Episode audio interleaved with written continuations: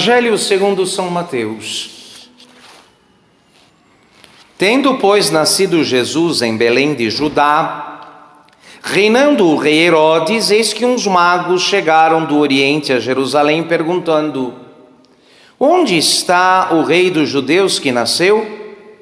Porque nós vimos a sua estrela no Oriente e viemos adorá-lo. Ouvindo isto, o rei Herodes perturbou-se e toda a cidade de Jerusalém com ele. Convocando por isso todos os príncipes dos sacerdotes e os escribas do povo, perguntou-lhes onde devia nascer o Cristo. E eles disseram-lhe: Em Belém de Judá, porque assim está escrito no profeta. E tu, Belém, terra de Judá, não és a menor de entre as principais cidades de Judá, porque de ti sairá o chefe que há de comandar Israel, meu povo. Então Herodes, tendo chamado secretamente os magos, inquiriu deles cuidadosamente desde há quanto tempo lhes tinha aparecido a estrela. E enviou-os a Belém, dizendo: Ide e informai-vos cuidadosamente do menino. E quando o encontrardes, comunicai-mo, a, a fim de que também eu vá adorá-lo. E eles, tendo ouvido as palavras do rei, partiram, mas eis que a estrela que tinham visto no oriente ia diante deles, até que chegando sobre o lugar onde estava o menino, parou. Ao verem novamente a estrela, ficaram possuídos de grandíssima alegria. E entrando na casa, encontraram o menino com Maria, sua mãe. Prostrando-se, o adoraram e, abrindo seus tesouros, ofereceram-lhe presentes: ouro, incenso e mirra. E tendo recebido aviso em sonho para não voltarem por Herodes, regressaram por outro caminho ao seu país. Em nome do Pai e do Filho e do Espírito Santo. A história da nossa sofrida humanidade mostra de modo é, de modo grande a que ponto os homens são capazes de chegar, do que são capazes de fazer nas trevas da sua ignorância. Hoje celebramos aquilo que o profeta Isaías tinha predito: Levanta-te, enche-te de luz, Jerusalém porque chegou a tua luz e a glória do Senhor nasceu sobre ti. As trevas cobrirão a terra e a escuridão os povos, sobre ti, porém, nascerá o Senhor e a sua glória será vista em ti. As nações caminharão à tua luz e os reis ao esplendor da tua aurora. A revelação da luz da, verdade, da verdadeira fé feita hoje aos, aos três filhos de Adão representados pelos magos, pelos três magos, os três filhos de Adão, representados pelos três magos. É como que a devolução daquela luz que enchia o paraíso, mas que agora voltou a resplandecer onde estava o menino. Não há mais luz no mundo. O mundo afundou-se em trevas. No entanto, aquela luz que enchia o paraíso e que, portanto, enchia a inteligência de nossos primitivos pais de gozo, aquela luz da verdade, que, fazia, que os fazia contemplar Deus, ver Deus de algum modo, nos está devolvida. As nações, na, na, na figura dos magos, representantes dos filhos de Adão, Sem, Cã e Jafé, nos recorda que Deus teve misericórdia do mundo uma vez que os povos estavam afundados é, em todo tipo de barbárie e selvageria. mesmo os que se gabavam de serem civilizados, como os romanos e os gregos, já não sabiam muito tempo mais o que era moral e a retidão.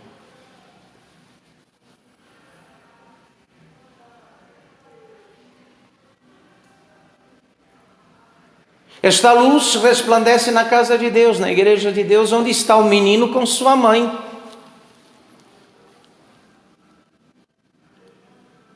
Quem encontra o menino com sua mãe encontra esta luz. E, é, e o menino e sua mãe, outrora encontrados pelos magos vindos do Oriente, o menino e sua mãe estão na igreja de Cristo.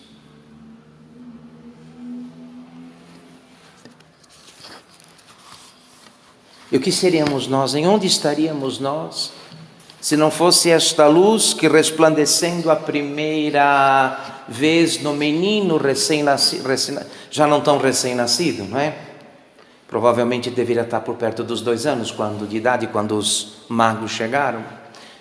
Esta luz foi entregue depois aos apóstolos, fundamentos da igreja, e resplandece na igreja.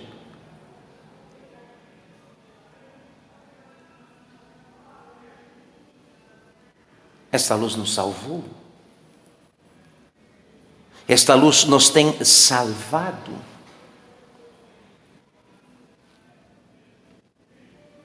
Esta luz nos mostrou Deus, Sua verdade, a luz da fé, sem a qual seríamos pagãos. E, portanto, escravos do inferno e de todas as paixões. Esta luz que nos foi dada de modo particular e pessoal no batismo, que infundiu em nós a virtude da fé, da fé teologal. Ela nos revela os mistérios da vida eterna nos mostra as grandezas de Deus, a torpeza do pecado, a beleza da virtude. Nos aclara a respeito do, da origem do mal, da ignorância, da concupiscência, do sofrimento e da morte. Mostra-nos os remédios da redenção à nossa disposição na igreja fundada por Jesus. Sem a fé não há luz nem vida sobrenatural em nós. Por ela, ao contrário, nossa inteligência une-se à sabedoria incriada. E o que, que faz a fé? Nos faz participantes da inteligência divina. Quanto maior a fé, maior participação tem a criatura da inteligência do Criador. Isso explica a sabedoria dos santos, que às vezes não sabiam nem ler e escrever, mas instruíam os doutores.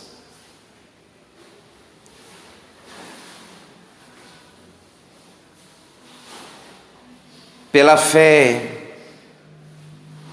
a nossa vontade fica identificada com a de Deus.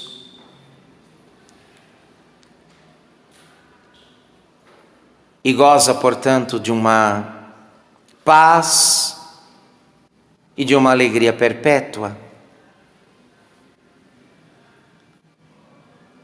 Porque assim está Deus, infinitamente feliz em si mesmo.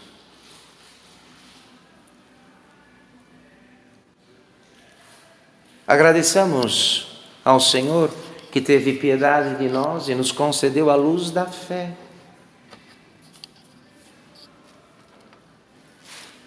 A igreja, nossa mãe, hoje, assim rezou.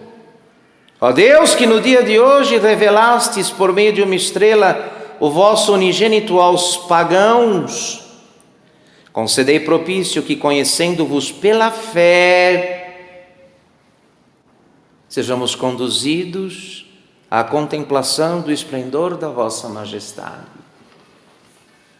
Aqui a igreja lembra que a fé é o céu incipiente é ao céu começado.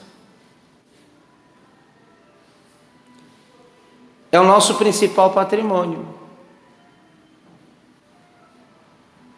Um fiel que sabe o que é a fé, o que ela produz, e portanto, do que está privado, do que fica privado aquele que perdeu a fé, entende com tranquilidade, de modo muito rápido, que a fé é o seu maior patrimônio. Por isso, o Papa João 23 dizia a esse respeito que quem perdeu a fé não tem mais nada para perder. Quem perdeu a fé não tem mais nada para perder. Em nome do Pai, do Filho e do Espírito Santo.